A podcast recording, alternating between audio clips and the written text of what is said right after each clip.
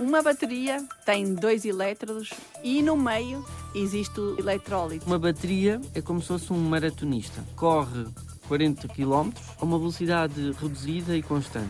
Um condensador é como se fosse o Usain Bolt, o homem mais rápido do planeta. Corre apenas os 100 metros, mas a uma velocidade limite. As células de combustível funcionam com, com álcool, com gasolina, com gasóleo.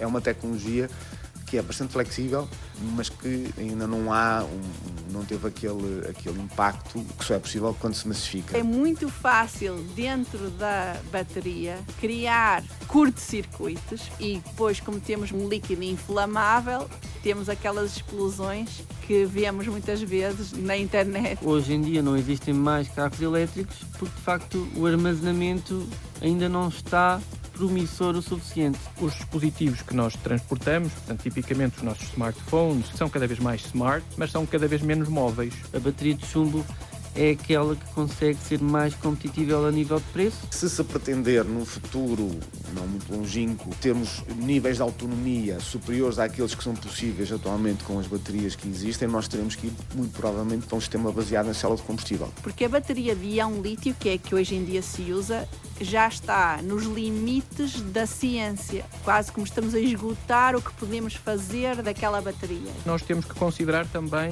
a outra alternativa, que será pensar, ok, se nós temos esta quantidade disponível de energia, como é que nós podemos minimizar o consumo de maneira que a mesma quantidade de energia nos dure para mais tempo? Há, um, de facto, um problema a resolver e daí muitos grupos de investigação focarem-se a tentarem resolver esse mesmo problema para termos um, um mundo melhor, não é?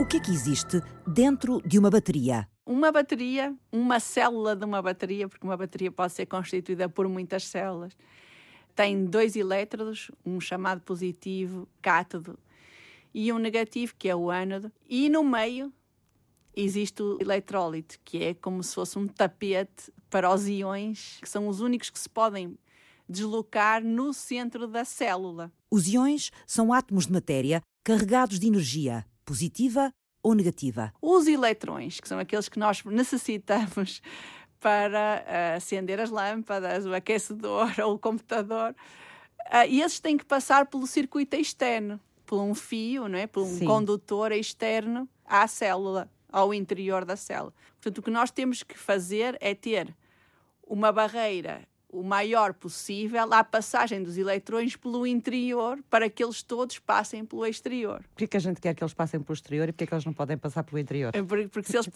se eles passarem pelo interior, temos o que se chama um curto-circuito que não queremos que aconteça. O curto-circuito faria uh, aquecer a, a, bateria e, neste caso, explodir se, se fosse com um eletrólito okay. líquido. E nós precisamos da energia que os eletrões transformam para acender os nossos equipamentos. E, portanto, nós usamos a energia desses eletrões, portanto, queremos que ela passe pelo condutor e pelo nosso aparelho. Eis os rudimentos de uma bateria.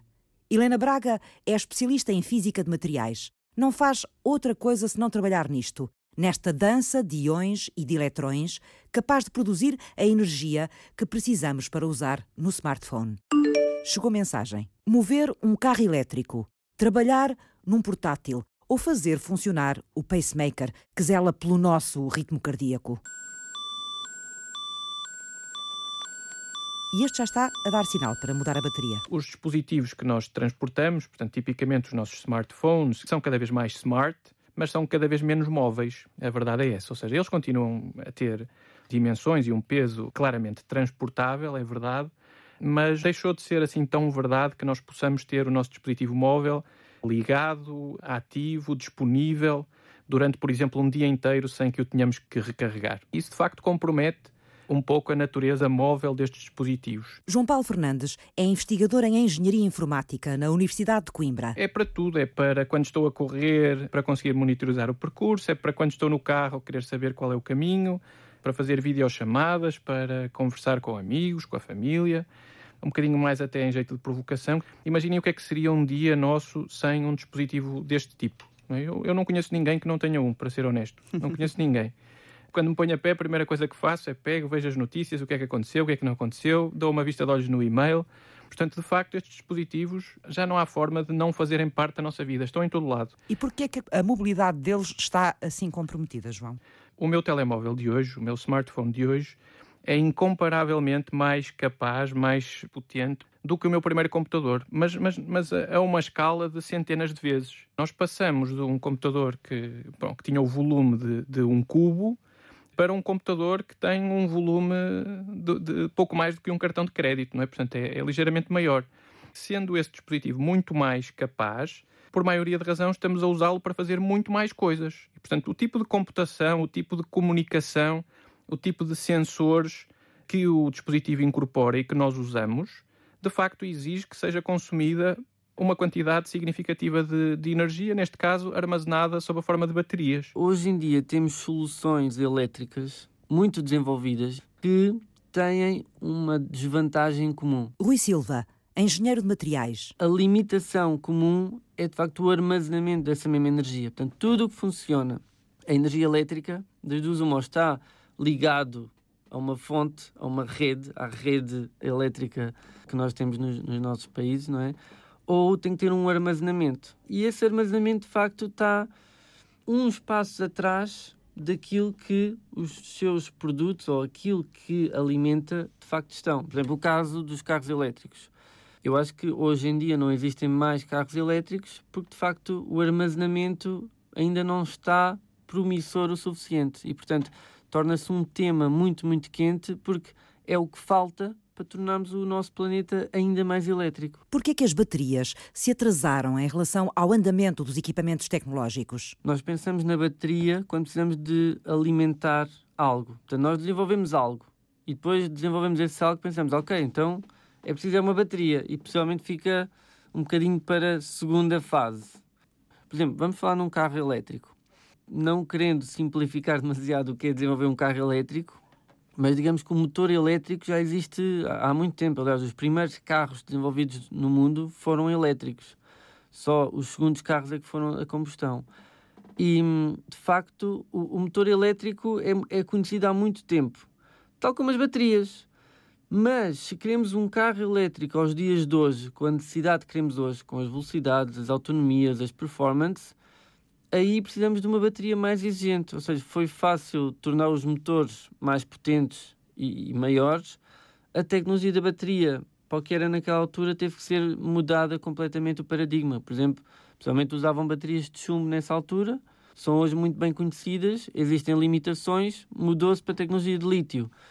A tecnologia de lítio é mais recente e possivelmente é mais exigente do ponto de vista de desenvolvimento tecnológico. O chumbo ainda reina nas baterias dos nossos automóveis. É com ele que se põem a trabalhar os motores de combustão e se acendem os faróis. Mas o chumbo não tem força suficiente para os mover.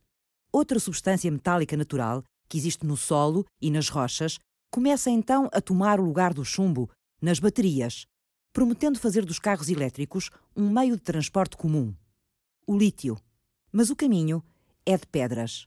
Começa logo na bateria, Helena Braga, e dentro da bateria no eletrólito, o tal tapete colocado no centro que deixa passar os íons e afasta os eletrões. Portanto, o eletrólito é esse material que está entre os dois elétrons, Sim. que é um isolador de eletrões, mas é um condutor de íons porque enquanto os eletrões passam por fora, os íons têm que passar de um elétrodo ao outro por dentro. Normalmente, os eletrólitos que nós conhecemos, ou de que ouvimos falar, quando ouvimos uhum. falar em eletrólitos, é, são líquidos. São líquidos. Porquê que são líquidos? Porquê que começarmos com os líquidos? Os líquidos, a condução de íons nos líquidos é rápida não gasta muita energia sob a forma de calor. Por isso é que começamos a utilizar, desde quase sempre, um eletrólito líquido mas não é o melhor. Porquê? Porque o lítio reage violentamente com a água, com a, mesmo a umidade do ar e, e, e mesmo com o oxigênio. Portanto, os eletrólitos líquidos têm que ser orgânicos e esses orgânicos são altamente inflamáveis. E, portanto, é muito fácil, dentro da bateria, criar curto-circuitos por onde passam os eletrões e depois como temos eh, líquido, um líquido inflamável, temos aquelas explosões que vemos muitas vezes na internet. Não há bela sem senão. Para usar os poderes do lítio na indústria automóvel, maior disponibilidade energética, maior facilidade de carregamento, mais autonomia e menos impacto para o ambiente, era preciso revolucionar a ciência das baterias. Helena Braga é especialista em desenvolver tecnologia de eletrólitos. A investigadora da Faculdade de Engenharia da Universidade do Porto dedicou-se à busca de novos materiais para fazer um eletrólito que acabasse com o risco da explosão das baterias. A busca de eletrólito sólido vem responder à segurança porque há necessidade de, de, ter uma bateria segura. Se tivermos um eletrólito sólido, não é inflamável, e muito provavelmente vai ser mais difícil criar esses curtos-circuitos e, portanto, não, não há o problema da, da explosão. Já se tinham inventado os eletrólitos sólidos, feitos em material cerâmico e usados nas baterias de sódio. E para as baterias de lítio, Helena? Não havia eletrólitos sólidos? Havia o Lisicon, o Lipon, todos estes têm uma complicada fórmula, mas são eletrólitos cerâmicos. E não funcionavam? Não eram o... suficientemente bons? E o problema desses eletrólitos é que o caminho, o tapete, é um tapete rugoso, vamos assim, vamos Os assim dizer. aos saltos. O que acontece é que eles têm que ter muita energia para se deslocar de um lado ao outro. Uh, apresenta muita resistência à passagem dos íons. Por isso, eles só funcionam bem mais ou menos à temperatura de 50 a 60 graus centígrados. Ora, para um automóvel não é muito prático ter uma bateria. Ter uma bateria sempre a ter que ser. Uh, Tão aquecida. Aquecida a 60 graus centígrados. Uhum. Portanto, não havia, digamos assim, ainda um material ideal que permitisse que a bateria cumprisse as funções que se pretendia. Exatamente. Helena Braga começou há quase 20 anos a procurar um novo material sólido para fazer os eletrólitos das baterias de lítio. Primeiro estudou os cristalinos, ou seja, os materiais que têm os átomos perfeitamente organizados. Depois passou para os materiais amorfos, como o vidro. Já deduziram, não é? Materiais com os átomos desorganizados. Os vidros são materiais com os átomos desorganizados? Como é possível? Os vidros, por exemplo, aquele vidro da janela que estamos a ver aqui, estamos a ver aqui uh, não é um material organizado, no sentido em que os átomos não ocupam posições numa rede é desordenado. Ele vai mudando e cada amorfo tem o seu, o seu estado desordenado. Portanto, não... É difícil nós conseguirmos conceber para o leigo um sólido que tenha os átomos desorganizados. Ah. A gente confunde uma coisa com a outra, mas não é? é, um mas, é, mas o que está... Que, assim, é um sólido, deve estar organizado, está ali uhum. direitinho. Se me falarem de, de, um líquido, é mais fácil a gente imaginar uh, a questão da desorganização. Está a ver? A sua intuição foi brilhante, porque um, um amorfo, um vidro, é um líquido. Pode ser considerado um, um líquido altamente viscoso. Ainda há muita coisa a estudar sobre os, os amorfos e sobre os, os, vidros, porque nem todos os, os, os amorfos são vidros e eles estão num estado entre o líquido e o sólido. Algumas propriedades são as do sólido, porque se for ali ver. ver é um sólido, para ver, nós é um sólido. Exato, quer é. ver que a janela não está propriamente a mexer, a mexer. não a põe no copo. Exato.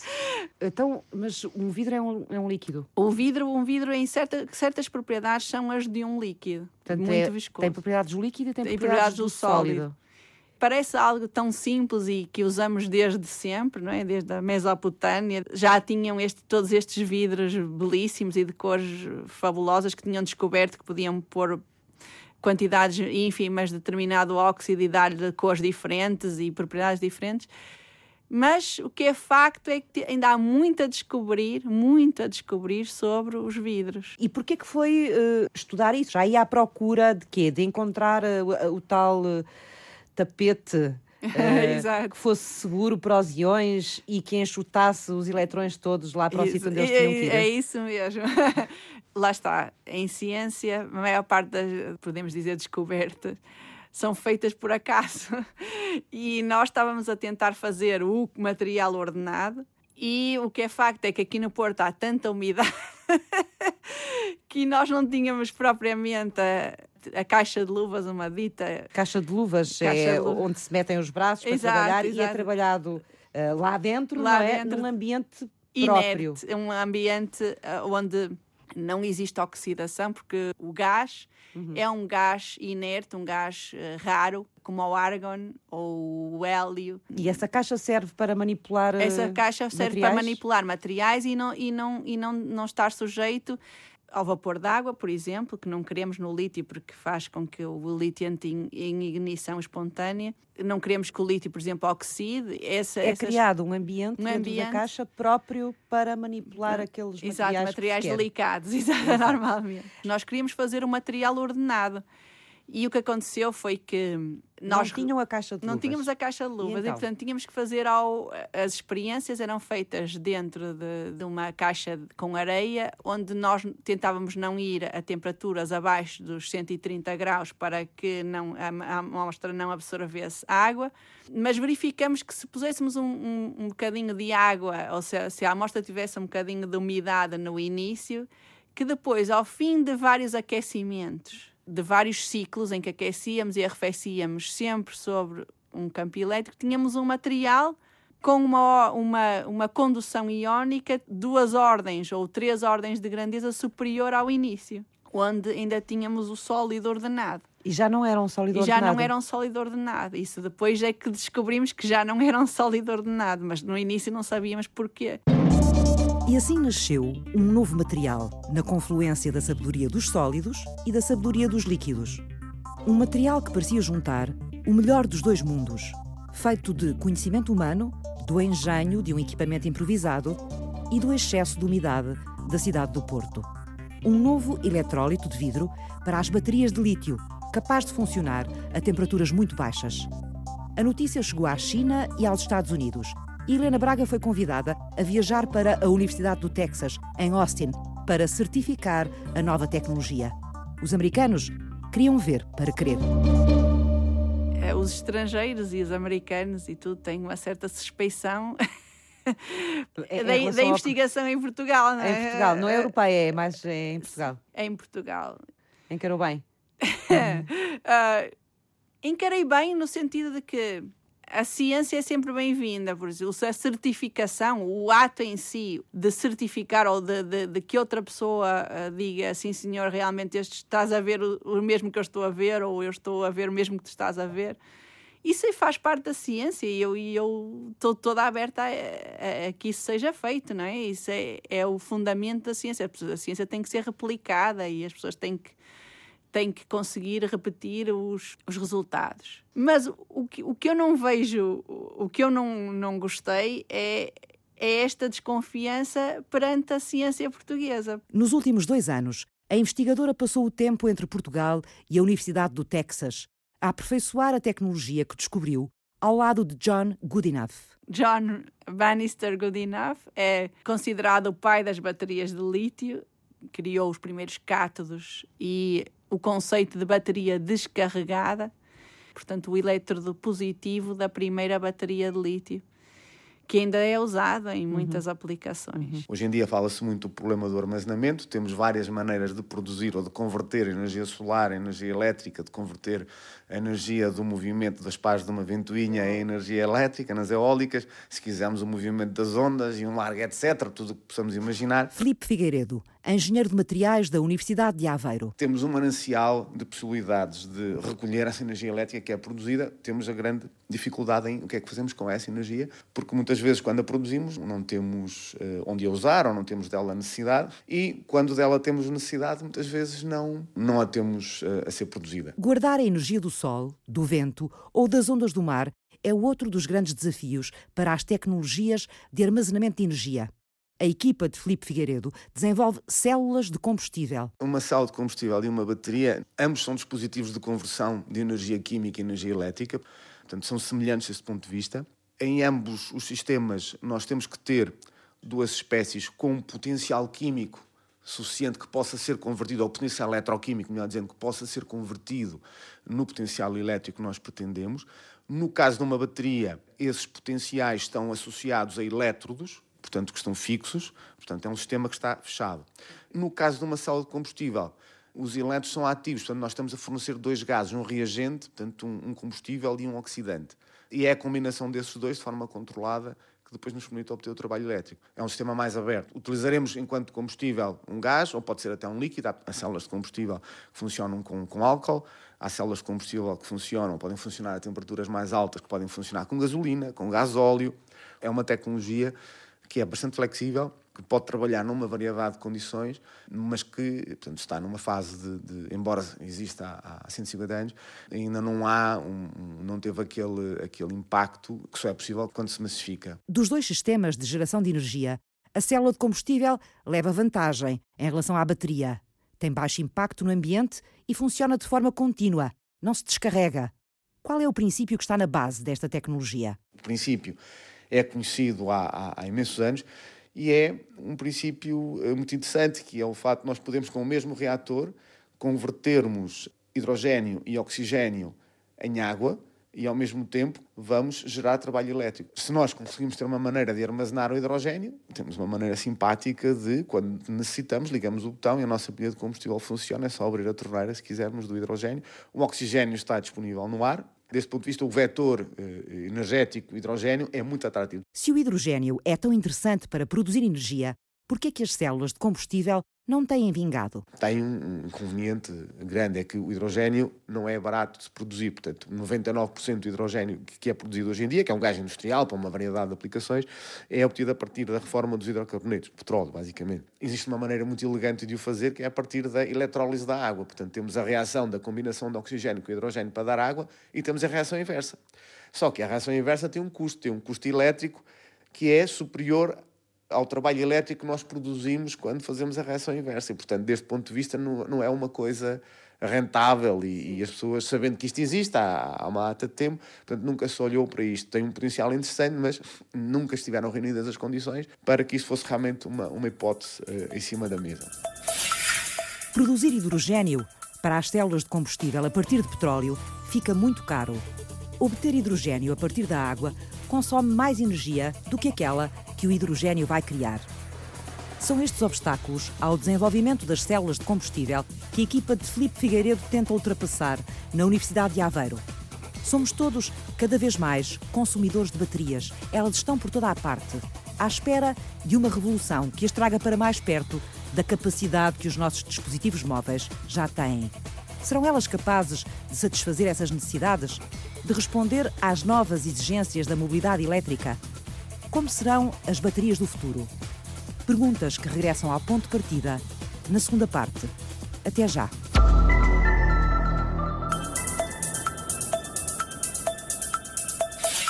A eletrólise é a reação da separação da molécula da água nos seus componentes originais, que é o hidrogênio e o oxigênio. O engenheiro de materiais Felipe Figueiredo quer produzir hidrogênio através da eletrólise da água, usando as energias renováveis. Se nós tivermos um sistema que nos permita fazer a produção de hidrogênio a partir da decomposição da molécula da água, temos a reação inversa na célula de combustível. Portanto, combinando o hidrogênio com o oxigênio, nós vamos produzir água e, ao mesmo tempo, eletrões ou corrente elétrica. Depois, uma célula de combustível vai usar esse hidrogênio para produzir energia. Isto só é viável se nós conseguimos ter energia elétrica gratuita ou muito barata. Se se pretender, num futuro não muito longínquo, termos níveis de autonomia superiores àqueles que são possíveis atualmente com as baterias que existem, nós teremos que ir, muito provavelmente, para um sistema baseado na célula de combustível. Filipe Figueiredo coordena na Universidade de Aveiro o projeto UnirCell, financiado pelo Compete 2020, o Programa para a Competitividade da Economia Portuguesa. A investigação é feita em parceria com a Universidade do Porto, a Universidade de Lisboa e a Universidade de Trás-os-Montes e Alto Douro. E o objetivo é criar um dispositivo que usa as energias de fonte renovável para produzir hidrogênio e depois usá-lo para gerar energia. O sistema é formado por uma célula de combustível e por um eletrolisador. O eletrolisador vai aproveitar a eletricidade barata, entre aspas, produzida pelo sol e pelo vento e por outras formas que eventualmente estejam disponíveis no momento para produzir hidrogênio. Esse hidrogênio é armazenado numa botija, portanto a alta pressão, e depois, em momento posterior, se for necessário, esse hidrogênio é alimentado novamente no sistema com uma célula de combustível produzindo a eletricidade que nós uh, dela necessitamos. A tecnologia mata dois coelhos, diminui o desperdício nas energias renováveis e resolve o problema da produção do hidrogênio ser muito cara. Portanto, se nós tivermos energia elétrica que é produzida nas fontes renováveis em momentos de vazio, que não estamos a necessitar dela, nós podemos fornecer esta energia elétrica à água, obtemos hidrogênio e oxigênio e armazenamos. Mais tarde, quando a rede necessitar dessa energia elétrica, bem, nós usaremos o nosso hidrogênio, o nosso oxigênio, espontaneamente numa célula de combustível para obtermos a energia elétrica que necessitamos e, e algum calor. Outro dos objetivos do projeto é usar materiais biológicos inovadores na produção das células de combustível. Eh, baseados, por exemplo, em celulose, feita por bactérias. Nós aqui, por exemplo, estamos a começar a tentar uh, olhar para o potencial da, fibroína, que é um dos componentes do bicho da seda, portanto, os tais eletrólitos que são feitos a partir do, do bicho da seda, e já temos até algum trabalho, algumas publicações feitas com demonstração de células de combustível a funcionarem com membranas baseadas em celulose bacteriana, portanto, é uma forma de celulose feita por bactérias, que tem umas propriedades muito interessantes de resistência mecânica e, se for devidamente manipulada e devidamente fun funcionalizada, pode ser utilizada como como eletrólito. Os novos usos do hidrogênio para produzir energia ativaram nos últimos anos a investigação para aumentar a segurança ao nível do armazenamento e da manipulação deste gás. Tem a ver com o fato de passarmos a usar o hidrogênio como um gás que deixou de ser só um gás industrial e passou a ser um gás doméstico, não é? E, portanto, uh, nos carros, em todo lado. Portanto, o, hidrogênio é um elemento uh, extremamente leve, combinado entre si para formar a molécula. Portanto, é uma molécula muito reativa, é uma molécula que tem uma focacidade muito alta e, portanto, facilmente ela vai fugir do sítio onde, onde, onde a temos eh, aprisionada. Portanto, se tivermos uma botija com hidrogênio, vai haver sempre alguma perda que, porventura, será superior àquela que nós sentimos no butano ou do propano que temos em casa ou no gás natural. Portanto, isso pode levantar problemas. O impacto será para o ambiente, para a atmosfera? Pode ser um, um, um, impacto para o ambiente e depois há a questão de segurança mais trivial e mais evidente, que é que isto vai explodir, esta botija pode explodir a qualquer momento, os acidentes acontecem com as botijas de propano e butano, poderão também naturalmente acontecer com uma botija de hidrogênio, não é? Nesse sentido também há toda uma linha de investigação associada a, a formas alternativas de armazenar o hidrogênio, nomeadamente combinando o hidrogênio com uma outra espécie química no estado sólido. Por enquanto, ele é armazenado sob pressão e tem normas bem definidas. É um material com base em níquel, em cobalto e outros metais. Um material para produzir energia que Rui Silva começou a investigar no Instituto Superior Técnico em Lisboa e que se transformou numa nova geração de baterias para veículos industriais. Não é bem baterias, é mais supercondensadores. É importante entender a diferença. E como é que eu posso explicar isto muito rapidamente? É que uma bateria é como se fosse um maratonista. Portanto, é uma pessoa que corre 40 km a uma velocidade reduzida e constante. Um condensador é como se fosse o Usain Bolt, o homem mais rápido do planeta. Corre apenas os 100 metros, mas a uma velocidade limite. Portanto, é a diferença entre ter muita energia e a diferença em ter muita potência. E, portanto, este material que nós estamos a desenvolver era para aplicações de muita potência, que é aquilo que nós temos como nome supercondensador. Portanto, uhum. vamos assumir que o supercondensador é uma bateria, mas com muita potência. Tem menos energia, tem mais potência. Rui Silva, engenheiro de materiais, e André Mão de Ferro, engenheiro do ambiente, criaram uma empresa e trabalham há um ano para colocar no mercado as novas baterias. Portanto, a nossa aplicação a primeira, aquela que nos estamos a focar como primeira aplicação, é, realmente aplicações industriais, mais concretamente o arranque de motores de combustão. Ou seja, tal como nós temos nos nossos carros particulares a gasolina ou a gasóleo, existe uma bateria que permite o arranque desse mesmo motor a gasolina ou a gasóleo.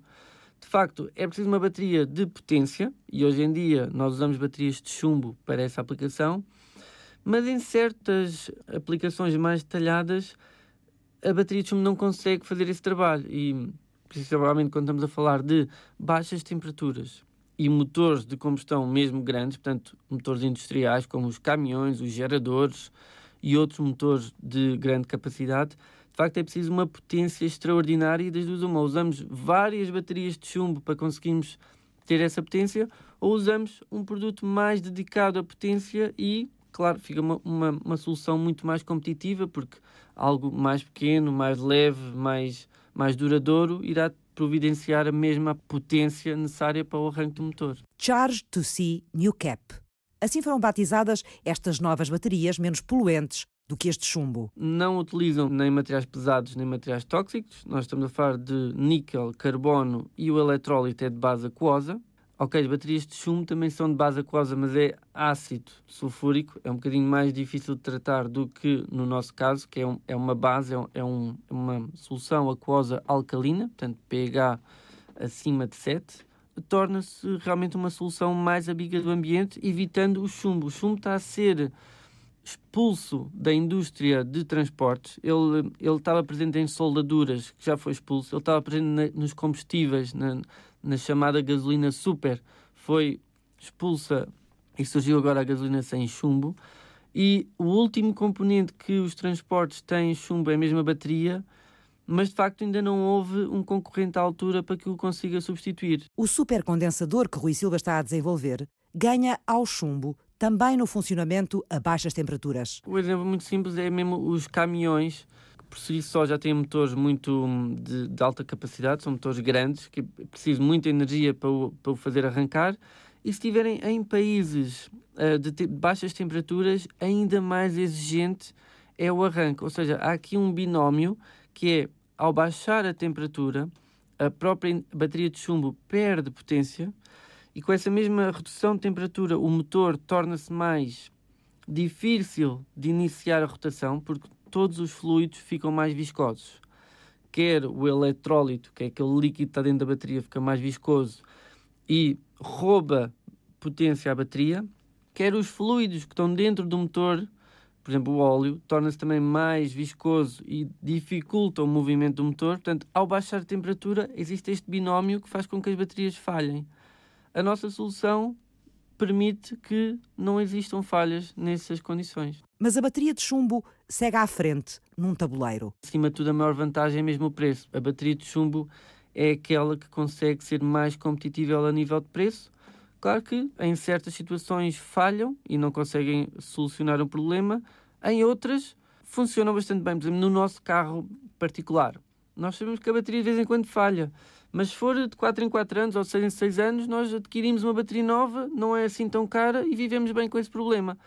Em situações onde um gerador tem que arrancar porque é preciso energia num hospital, a bateria simplesmente não pode falhar. Então procuram soluções muito mais fiáveis que não tenham hipótese de qualquer tipo de falha. Conseguirá a investigação portuguesa vencer as baterias de chumbo no mercado dos veículos industriais? O caminho ainda é longo. Estamos ainda a fazer desenvolvimento. Eu considero que estaremos perto dos 80% de desenvolvimento feito. À medida que um, executamos o desenvolvimento, fazemos testes internos, quando o desenvolvimento chega a uma fase já bastante final, nós iniciamos os testes externos. E, portanto, o que, é que são os testes externos?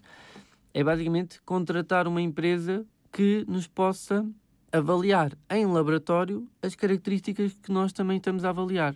Ter uma segunda opinião daquilo que são os nossos testes e confirmar que aquilo que nós estamos a medir também é medido por outras empresas especialistas em laboratório.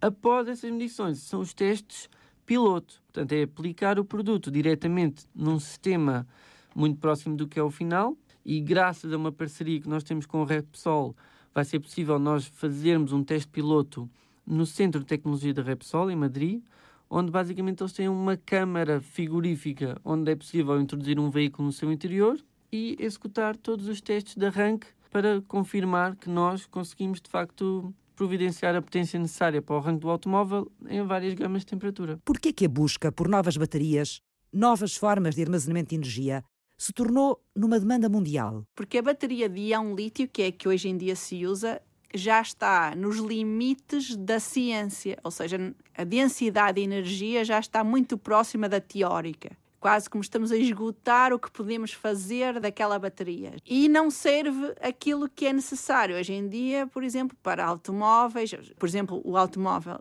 da Tesla tem 7 mil baterias daquelas eh, nós chamamos Jelly Row, que são as uhum. baterias cilíndricas normais. Uhum. Porque cada tem... uma já está no máximo da sua capacidade. É Exatamente. É e cada... tem 7 mil. E tem 7 mil para Até conseguir... precisa encontrar uma nova arquitetura para as baterias que permita ter mais margem de progressão. Exatamente, e, um. e, um ocupar um volume mais pequeno. Men exato, menor, porque quase que o carro é, tem uma, uma, o volume ocupado pelas baterias é, é brutal, porque essas baterias também têm eletrólito líquido, portanto podem explodir, como são 7 mil, têm que ser muito bem controladas, portanto o sistema BMS, que é o sistema de controle das baterias, porque elas têm que, não podem ser carregadas assim aleatoriamente, têm que ser controladas e descarregadas controladamente e cada bateria ela existe dentro de um bunker, como se fosse um bunker de aço bastante grosso. Já esse invólucro pesa só por si só consideravelmente. Torna os carros pesados. Torna os carros pesados. Gastam mais energia para gastam andar. Gastam mais energia, claro. Uh, e precisam desse bunker, para evitar, desse bunker para evitar que haja acidentes. É? Exatamente, é? acidentes. Resolver este problema tem eventualmente uma de duas soluções, ou pelo menos as principais. Uma seria haver, de facto, uma revolução na capacidade das baterias, que as transformasse em baterias muito mais capazes do que as que temos hoje em dia. Confesso que parece-me ser justo dizer que nos últimos anos, se calhar na última dezena de anos, não se tem verificado de facto essa, essa revolução.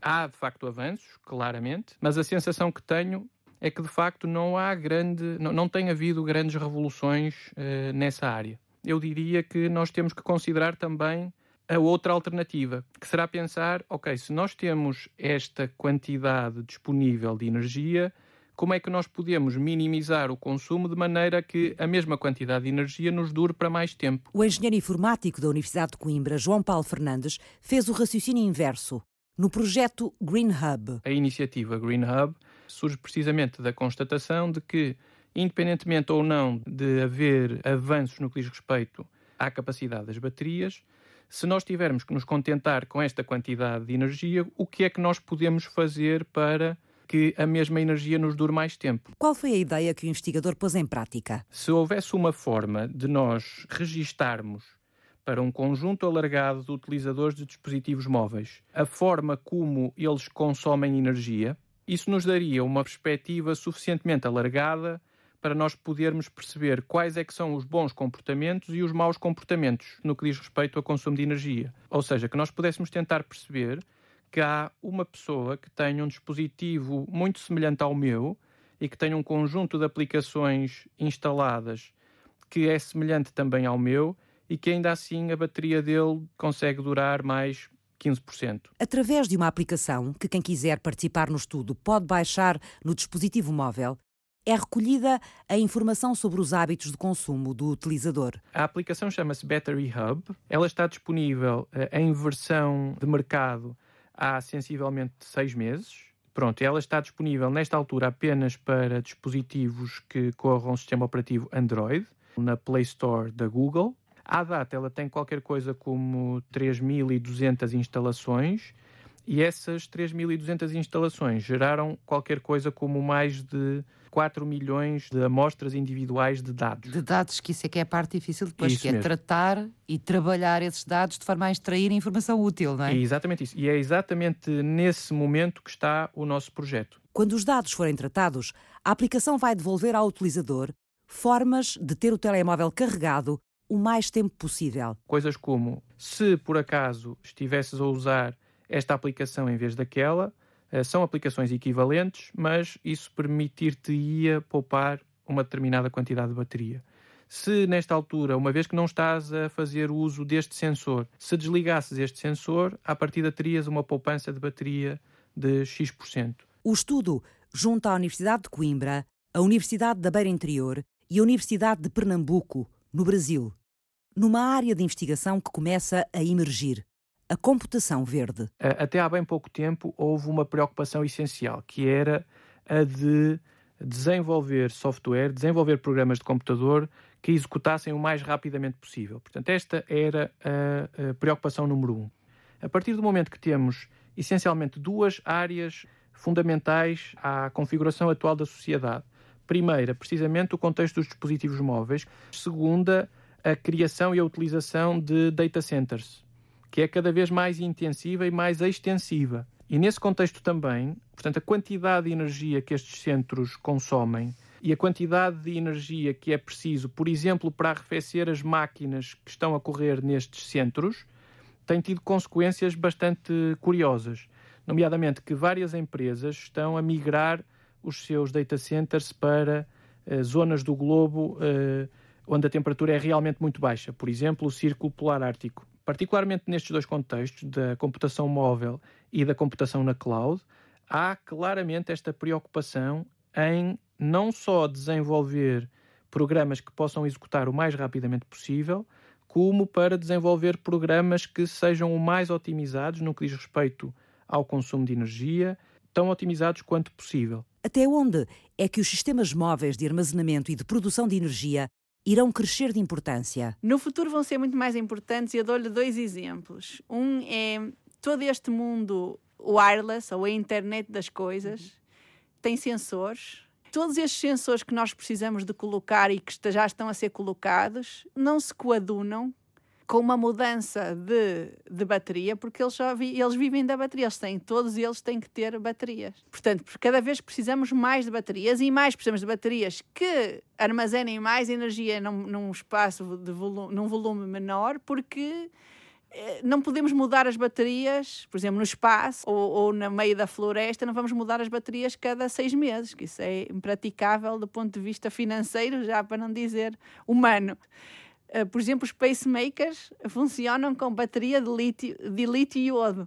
Também não queremos estar sempre a, a, a, pedir às pessoas que têm um pacemaker para mudar a bateria. Portanto, hoje em dia elas mudam a bateria sete anos, ao fim de sete anos, normalmente quanto mais tempo puderem ter a bateria no coração sem ter que a mudar, de preferência, se não tiverem que a mudar, melhor. Melhor. Outra área fundamental é toda esta rede energética. São as duas grandes áreas, o que hoje em dia qualquer pessoa que está ligada às baterias pensa, eh, logo assim à partida, é a rede elétrica e os automóveis, os veículos. Fizeram este programa Helena Braga. E, e, e agradecemos à umidade do Porto. Filipe Figueiredo. Os telemóveis são muito difíceis de reciclar, podemos tirar a bateria, depois há uma série de componentes ali que hoje em dia não se sabe como é que, como é que devemos reaproveitar aquilo. E portanto o que está a fazer é fazer um, um, um desmembramento relativamente grosseiro dos diferentes componentes e vamos pô-los aqui nestes aterros especiais. E, portanto, estamos a criar minas. Mais tarde, quando tivermos tecnologia para isto, olha lá, poderemos eventualmente conseguir ir buscar qualquer coisa. Minas de componentes das baterias dos telemóveis. Minas feitas pelo homem. Rui Silva. Esta área do armazenamento de energia é um tema que existe muita concorrência e é um tema que o tempo de trazer uma tecnologia nova para o mercado é crucial para o seu sucesso. João Paulo Fernandes. Nós, por construção, não guardamos nenhum dado que possa permitir identificar o utilizador que lhe deu origem. Não guardamos uh, informação pessoal de nenhum dos nossos utilizadores. Francisca Alves fez o apoio à produção, Diogo Manso cuidou da pós-produção áudio e Eduardo Maio realizou e apresentou. Como eu costumo dizer, no fim do dia o que interessa é que nós acendemos os LEDs, ou que ligamos o rádio, ou que ligamos o, o, o, o relógio e, portanto, sabemos que há energia armazenada naquelas baterias que nós fazemos.